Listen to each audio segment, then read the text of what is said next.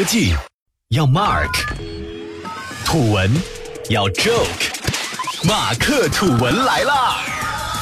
本节目由三十六克高迪传媒联合出品，喜马拉雅网独家播出。欢迎大家收听本期的马克吐文，感谢大家一直以来的关注，我们也会持续为您提供优质的节目。另外，三十六克重磅新推出一档对谈类音频节目《新商业观察》，由老马和三十六克深度特稿部主编杨轩担任主播，和你一起聊商业圈里的那些事。已经在喜马拉雅平台上线，欢迎大家关注和收听哦。那我们就开始今天的节目吧。十一放假在即，今年的电影国庆档也即将拉开帷幕，不少影片为了取得票房佳绩，使出了浑身解数。今天呢，我就来和大家说说，有这么一部不走寻常路的电影《纯洁心灵逐梦演艺圈》。这部九月二十二日上映的国产片，在豆瓣上的评分只有二点零。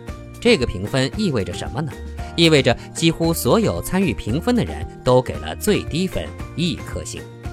而豆瓣电影一般将评分五点七以下的电影定义为烂片儿。这么一比较。纯洁心灵和烂片之间还有一大段距离。作为唯一一部入围了2015年美国旧金山环球电影节的中国大陆电影，这部片子的主创团队不乐意了。当天傍晚，一纸长微博手撕豆瓣电影，质疑其平台的不公正性，叫嚣着一个青年导演花了十二年心血，认认真真给中国拍电影，被豆瓣一天毁了。不知道大家有没有听说过这个美国旧金山环球电影节呢？我呀特意去这个电影节的官网上溜达了一圈，发现这个电影节的真实性也是值得推敲的。电影节中有的红毯图直接盗用了2012年戛纳电影节的图片，入围作品的海报呢粗制滥造，简直辣眼睛，就连组委会成员的权威性也无法保证。经不住好奇，我去观看了这部影片的预告片。成功的被他粗略的画质、限制级的用词、廉价的服装和道具刷新了对“纯洁心灵”一词的理解，而由导演亲自作词作曲，S N H 四十八演唱的主题曲更是简单粗暴到提神醒脑。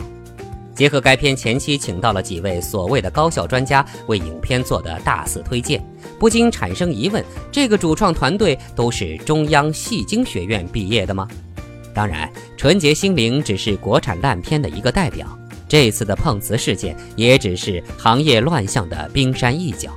国产烂片的无底线，我们早已见怪不怪。他们群魔乱舞，语不惊人死不休。那么，也许你要问了，为什么国产电影有这么多的烂片呢？今天我就和大家聊聊这个未解之谜。首先，最重要的一点是，电影制作周期短，门槛越来越低。所以大家会发现，各种国产片蹭蹭冒了出来，而且他们都有很多类似的地方，比如知名导演、小鲜肉加持、主题曲有情怀、预告片和宣传也能看出其中的诚意。不过一看正片就呵呵呵了，拙劣的剧情、演员尴尬的演技、五毛的特效，这种类型的电影拍摄时间长则几个月，短则一个月不到就收工，就是奔着圈钱去的呀。这类电影中有大量都是惊悚悬疑题材，一看开头就能猜得到结尾的那种，简直侮辱观众的智商。当然了，拍得这么烂还有人去看也是个问题。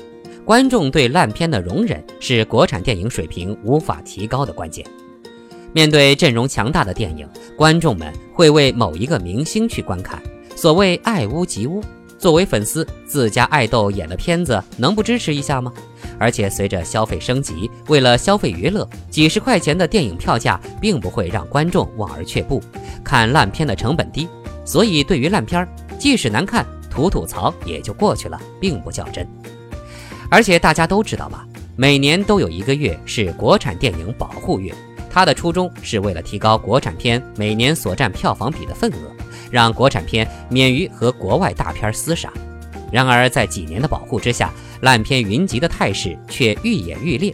保护月期间，观众因为毫无选择，只能看国产片，所以某些国产片出现了票房极高的现象。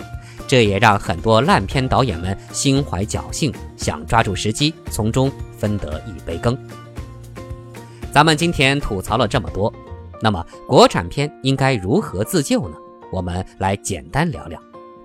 好莱坞电影的强大呀，大家都有目共睹。究其原因，最主要的就是他们有一套完整的电影工业体系。这对咱们的启发就是，投资方、制片方和电影院线是必须独立运作的，让各个领域的人都发挥专业特长了，才能避免恶性竞争。演员们也要提高自己的专业素养和敬业程度。拿上半年票房和口碑俱佳的影片《摔跤吧，爸爸》为例，饰演爸爸这一角色的演员呢，为了能让观众产生代入感，在拍摄过程当中先是吃胖了六十公斤，再通过健身又把身材恢复成了肌肉男。作为一线演员，能以近乎自虐的方式为一个角色做出这样大的努力，不得不让人佩服。对于这些烂片儿，观众们要做的是勇敢地批评他，而不是纵容。票房没了，这些电影人也就不敢再投机取巧了。还有国产电影保护月，其实真的该给国产电影增加一些压力。竞争大了，电影人或许才能更上进嘛。国产电影的发展呀，离不开各方的努力，这条路上一定是充满荆棘的。但是未来呀，也是值得每一个热爱电影的人期待的。好了，今天的节目就聊到这里，我们节后再见。也祝大家十一中秋节快乐！